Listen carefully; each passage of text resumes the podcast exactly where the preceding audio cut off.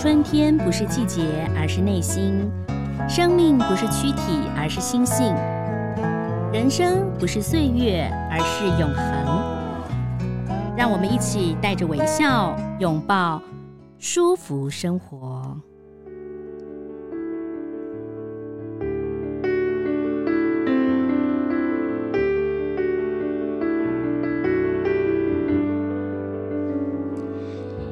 呢，这个很高兴，节目当中为大家邀请到的呢，就是黄淑慧营养师，跟我们来聊一聊哈，吃蔬食，呃，要怎么样的吃啊，哦，才可以有营养？同时呢，有一些朋友他可能有一些些不同的疾病哦，我们要怎么样的让自己呢，可以利用食疗哈，让自己更健康？淑慧营养师你好，呃，主持人各位听众大家好，我是黄淑慧。好，这个淑慧营养师，我知道您自己是学这个。呃，营养的。后来，但是您后来还有去念那个生命科学，对不对？科学系。我在日本，对对，因为我们是研究所的名称叫做自然，哎，自然生命科学研究所啦。对哦哦，所以待会儿要跟您分，请您跟我们分享一些哈。我们先来谈谈蔬食，因为其实现在很多人都是吃蔬食，这种一个文化啊，很多人都觉得说，哎，我可以为身体健康。嗯、那有些人是说，是哦，那个减少地球的负担哈。那蔬食到底要怎么样吃？甚至吃素的朋友，或者人说可能会有一些营养吃不到，那我们应该要怎么样做呢？是呃，我想针对，其实我们应该怎么？哎、欸，先破题啊，就是先给大家分享吃素食。嗯，呃，我所谓的素不是那个那个。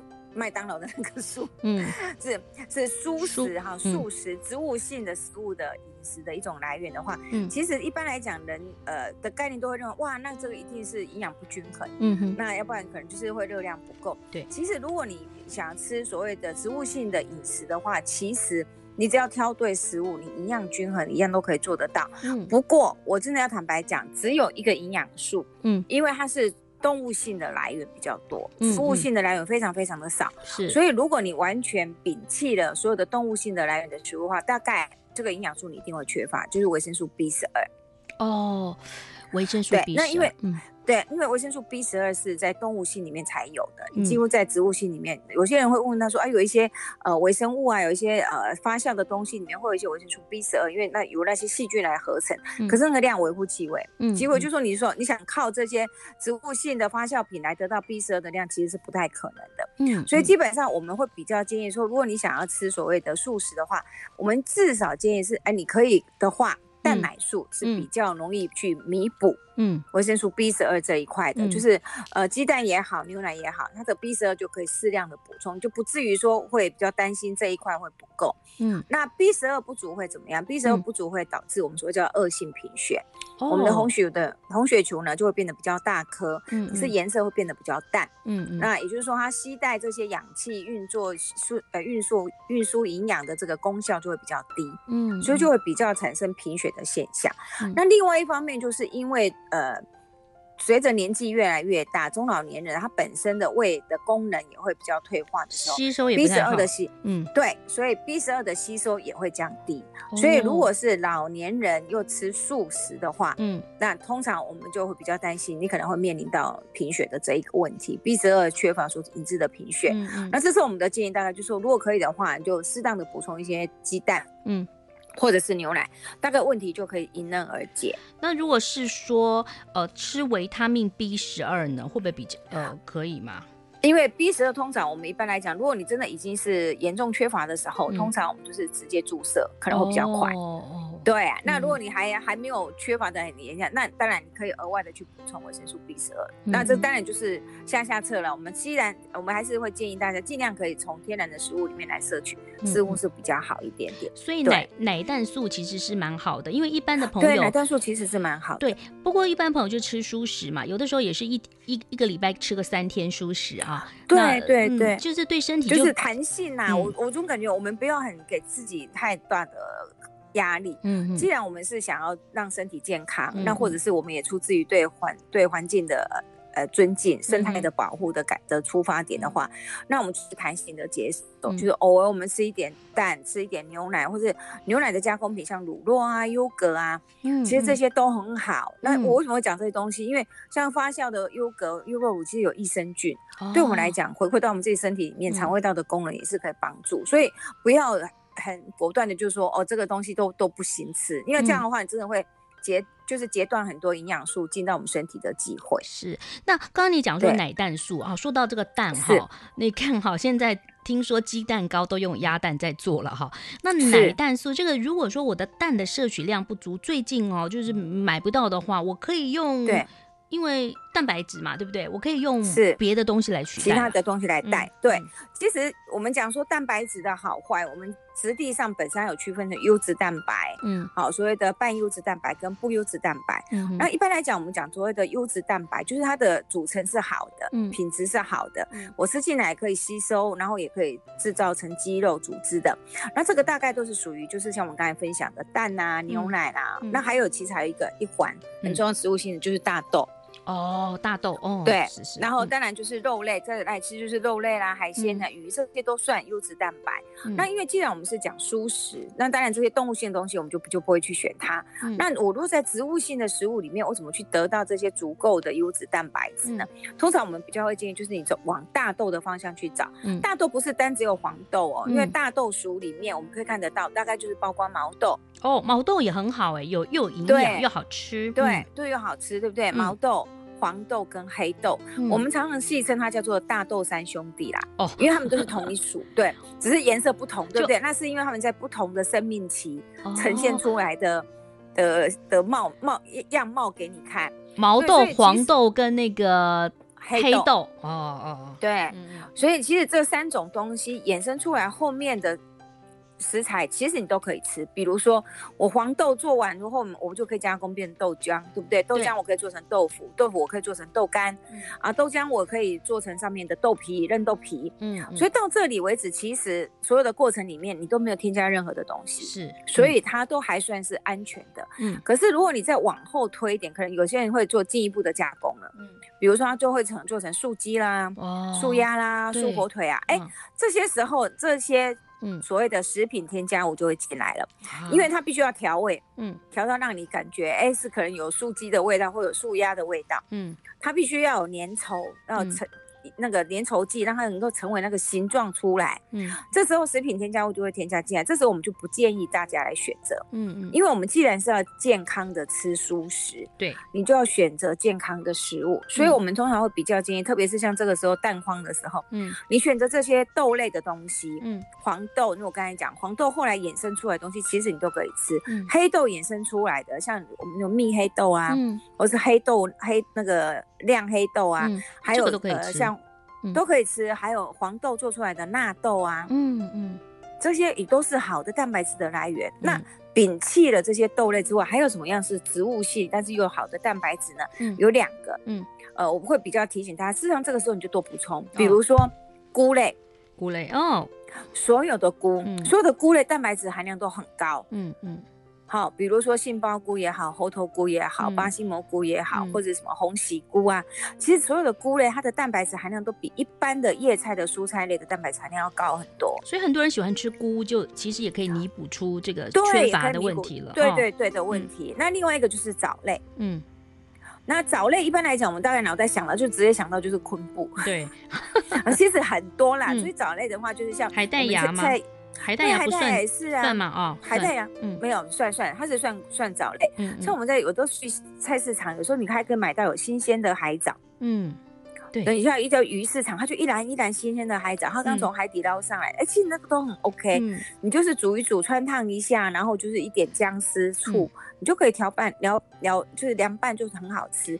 那这些东西事实上蛋白质含量都很高。嗯，虽然我们还可以熬那个昆布高汤，或者是。香菇的高汤，对，熬熬了以后，其实以后你煮个面，什么冷面啊，就都非常好，就就很好吃了。对对对，所以这时候就比如像你讲，哎，我然后这个高汤，我昆布一样煮进去，我昆布也吃，嗯，香菇我也吃，这时候我再搭一点其他的菇类，或者是我就用嫩豆皮啊，嗯，一样在这个汤面里面，那我蛋白质就 OK 了，就够了。嗯，所以事实上就是吃素食的人是要记得怎么样去挑选有植物性来源的优质蛋白质。嗯，那除了这个之外，你也许会认为说好像这样还不太够。嗯，或者是说那我就天天都吃菇类，好像也很就是没有什么变化。对，要变化。那我会、嗯、对，所以我会建议，其实还有一个全谷类里面的有三种全谷类蛋白质含量也不低。嗯，一个呢就是我们的薏薏仁。哦，薏仁蛋白质不低呀？对，哦，对，蛋白质不低哈。那另外一个就是我们呃现在也蛮夯的，就叫红藜麦。嗯嗯。那另外一个叫做鹰嘴豆。鹰嘴豆哦，鹰嘴豆，鹰嘴豆偶尔吃到，不常吃，偶偶尔吃不常吃哈。那其实这三种的全谷，它们都是属于全谷杂粮类。嗯，但是它们的蛋白质含量算是全谷杂粮类里面蛋白质含量偏高的。哦，所以这时候我们就会建议说，哎，那如果你是吃蔬食，那你现在又蛋又买不到，哎，那你这时候就把这些全谷杂粮放到白米饭里面来煮，嗯，你就提高了你这碗米饭里面的蛋白质含量。是是。对，所以你就是妥善的运用一些食物互相配搭。其实、嗯、像这种植物性彼此之间的配搭，我们就叫做呃蛋白质的完全定律。什么叫蛋白质完全定律？嗯、就是。呃，比如说，呃，我的白米饭可能缺少某一个氨基酸，嗯、对。可是今天呢，因为我把黄豆添加进去，或者是啊，因为今天我把鹰嘴豆添加进去，嗯，哎，就让了鹰嘴豆的这个有的氨基酸就补足了白米的不足的氨基酸。那这两个同样都是植物性的东西，放在一起就彼此供应了、啊。嗯，我的我没有的你给我，嗯，啊，啊你没有的我给你，嗯，那我们就彼此互相配搭起来，哎，那就是变成一个完全蛋白质的东西了。而且这个氨基酸的补充是非常重要的哈，就就其实很多人就是缺乏嘛，就有时候对对对，不是说素食，是说有人吃那种真的就是那种汉堡素食，其实真的就是。东西添加物太多了哦，太多了，真的是太多，所以我们才会讲说，讲到素食的时候，其实我们会比较强调一个观，因为有很多人他会认为我是吃素食，可是你会发觉他吃太多的加工品。对，就像你刚刚讲到，其实我们喜欢吃的就是有味道，你看素鸡那些，其实都已经后端了嘛。所以其实我们吃前端的其实也可以很好吃，你把昆布弄个熬个高汤，然后来做，对，嗯，对，嗯，或者是你就买很便就是很新鲜的荞麦面条，就像你刚才讲，香菇高汤、昆布高汤煮荞麦汤面，我里面再加不同的蔬菜，娃娃菜也可以啊，菇类也可以，然后我最后再放一块豆包。对，嫩豆皮、嫩豆包，哎，那不是也 OK 吗？你蛋白质也都吃。或者你想要甜一点，像玉米也很甜，高丽菜也很甜。对，哦，就把它放进去也都可以。对对对对对对。那个这样子，你吃了一点都不会有负担，然后你所选择的都是天然的，完全没有加工。所以其实还有膳食纤维也很重要哈。我看最近就是你看最近比较一一波一波嘛哈，都有新闻。最近新闻就在讲什么大肠癌呀哈，那大肠癌患者，然后都有越来越年轻化，大家都吃烧烤，然后对。我我就想说哇，每次这个新闻一出来，大家去做那个大肠镜的就增加了很多。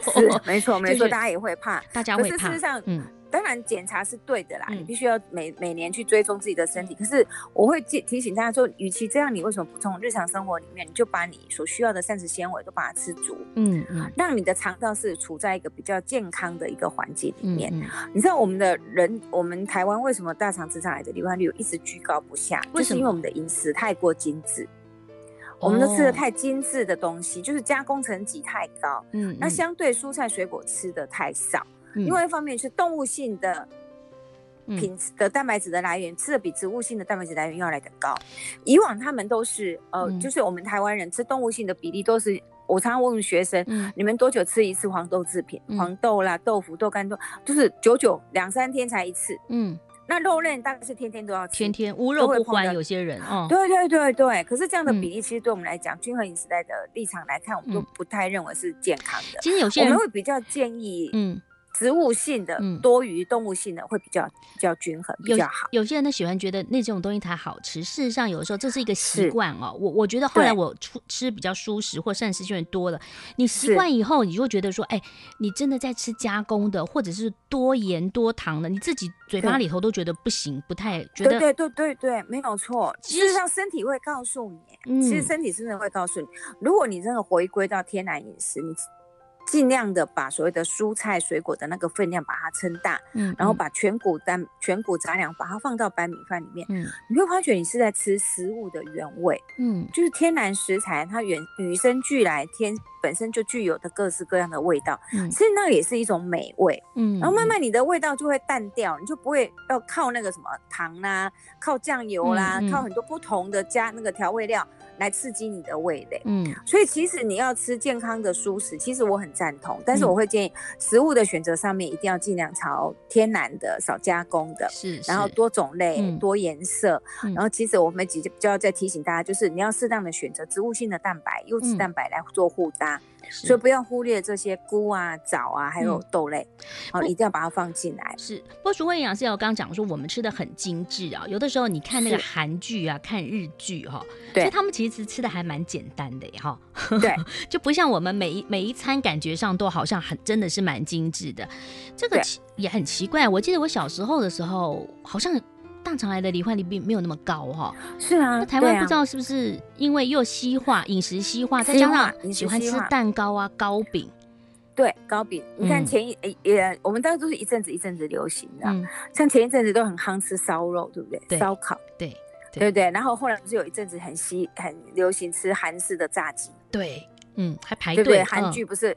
对对，不是韩剧起来了，就就一窝蜂，大家就是都是去吃炸鸡去了嘛。对对，那你看这些东西，就是你看不是油就是糖，嗯嗯，对不对？就是甜的东西。那这些东西没有膳食纤维啊，你看不到蔬菜啊，你那我们看不到任何粗纤维的东西，那你的肠胃道膳食纤维缺乏，嗯，那动物性的东西一直带进来，你的肠道的生态就会变化，是，你就会变成坏菌上来，那整个生态变化，它当然就是给机会啊，嗯，给肿瘤生长的机会，这些毒素也排不出去，嗯。因为你没有膳食纤维来带，毒素留在你的身体，那长期刺激久了，你黏膜就会病变。嗯，所以我们的大肠直肠癌的发生率居高不下，其实真的是要回归我们的日常生活饮食，呃，太不精致也太不均衡，是膳食纤维说是没有摄取足够才所导致的。还有说到那个糖哈，就是很多人都在讲什么果糖啊哈，玉米的糖浆这些啊，那其实说实话哈。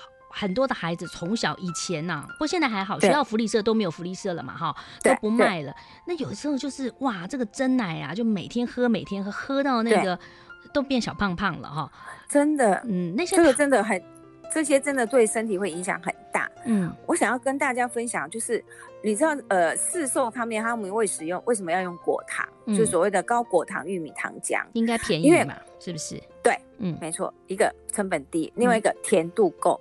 哦，它就加一点点，你就很甜了。嗯嗯，好，因为果糖的甜度比蔗糖的甜度高，嗯，所以它加一点点，你就会发觉，哎，有够甜。然后因为我是从玉米里面去水解出来的果糖，嗯，所以成本很低，所以比我去买二砂糖、买蔗糖成本要低很多。所以所有的手摇杯饮料，他们大概都是采用高果糖玉米糖浆。哇，但是问题是果糖进我们的身体会怎么样？它直接是转血脂肪，就转三酸三酸甘油脂。它直接转三酸甘，它中间没有那个。没有，它在肝脏里面，哦、它不会走葡萄糖的代谢途径，果糖的途、哦、代谢途径跟葡萄糖是不一样。哇，这个我们要好好的宣传一下，哎，我都不晓得，哎，嗯嗯。所以这就是为什么我们一直在喊说不要喊买手要杯饮料，原因就在这，因为你吃进来都是果糖，果糖进身体就是转三酸甘油脂，而且转三酸甘油脂就是脂肪。嗯哦，那脂肪怎么办？就是堆啊！我你你不又不运动又不消，嗯，那就堆啊，就堆哪里？就先堆肝脏，肝脏堆不够就堆到你的身体去啊。嗯，所以为什么我们讲说不是不单是小胖子很多，脂肪肝的人也很多。你看啊，很多瘦子啊，瘦瘦的，他还是有脂肪肝。对，那就是因为你从生活里面，你就是一直摄取这些果糖类的东西进来。这就是为什么我们一直在讲到说，呃，均衡饮食、健康饮食的时候，第一个我们就要。少加工、少精致、少添加，嗯、然后特别是像手摇杯饮料这一类的。我想请问啊，那淑慧营养师，其实那个是。呃一六八哈，以前不是人家吃一六八，不是说那八小时可以随便吃？那你如果随便吃喝真奶或喝什么，你也就是果糖，那那不是真的没有用？那没有用。你如果一六八里面那个八个小时你随便吃，你也去吃牛排大餐，然后然后手摇杯人家、糕饼都吃，我跟你讲，那一点效果都没有，根本就没有用哈。对你那个八个小时，你还是要回归，嗯、你采用均衡饮食、嗯、天然饮食，你要回归正常的、正确的饮食才可以啊。我我最效果才会出来。其实我都是用食物来试自己的身体啊，因为我很喜欢吃一个东西，我后来发现它热量超高的，但看不出来，嗯、就是苏打饼干。嗯，苏打饼干，因为我很喜欢买那个全素的，全素的比较油，比较好吃。嗯、后来我就我有连续吃过，我一天都可以吃一大包，我连续吃过两天，就只重一公斤。嗯是哈，嗯，你就知道这些糕饼，你很多人就会问说，哎、欸，苏打饼干不是咸的吗？对呀、啊。我说你去看后面的那个标示，你就可以知道它到底有没有放糖，有没有放油。他想说苏打饼干就是咸的啊，不是甜的啦，糖没有放那么多啊。我说你就去看，而且因为它苏打饼干要能够有酥脆感，嗯，一般来讲它用的叫棕榈油酸哦。那棕榈油是一种很安定的油，嗯，棕榈油非常安定，在室温下很安定，进我身体也很安定，代表什么？不容易代谢。哦，不容易代谢啊！哎呀，对，所以它很容易堆积在你的血管壁上面，很容易堆积在身体里面，所以对身体是不好。所以我吃的都是错误的。我是说，是我都没怎么吃，我只是每天啊，就吃个半包小片，对，苏 打呃没有，我我半包苏打饼干 那还不如吃白饭。吃三小。对你倒不如我我会建议你去吃地瓜哦，对，就真的地瓜，膳食纤维也高，对不对？对，或是水煮玉米，嗯，你啃一啃那个玉米皮，还有膳食纤维呢，而且它完全无添加。嗯，也就是说，我吃水煮玉米就是很单纯，它就是淀粉类，然后有膳食纤维，有它原本应该有的植化素，但是它没有糖，没有油。嗯嗯。对，所以可是我吃苏打饼干就不一样，苏打饼干就是淀粉，所以饮饮食习惯真的不一样。像我喜欢吃的水果也是高热量，比如说葡萄，对不对哈？我自己知道。葡萄还好哎、欸，其实葡萄还好，还好吗？你就还好还好，你如果比起来香蕉、榴莲那个相对的热量就真的、嗯、还有芒果，嗯。所以你不要觉得说，相对同体积里面的热量它就会比较高。你不要觉得说，哦，我们那个因为台湾啊，那个水果好甜，我都不吃水果，我每天只喝半杯真奶，那不对的，那是不对。那你就宁愿吃水果的 甜，也不要喝真奶的甜。对，没错，因为来的甜的源头完全不一样。对，水果里面的就是天然的糖分，它天然糖分里面除了果糖，还有葡萄糖啊，还有其他的糖类，而且最主要是你吃天然的水果里面不是只有吃糖。嗯，维生素也在里面，植化素也在里面。是是，你吃到的是多多元的，密度比较高的。嗯、可是你如果吃珍珠奶茶，拍谁？你就是只有一个糖，没有其他东西了。嗯、那珍珠呢？珍珠就是精致淀粉啊，嗯、它是西谷米啊，它已经是米的把蛋白质都洗掉，剩下纯淀粉做出来的东西。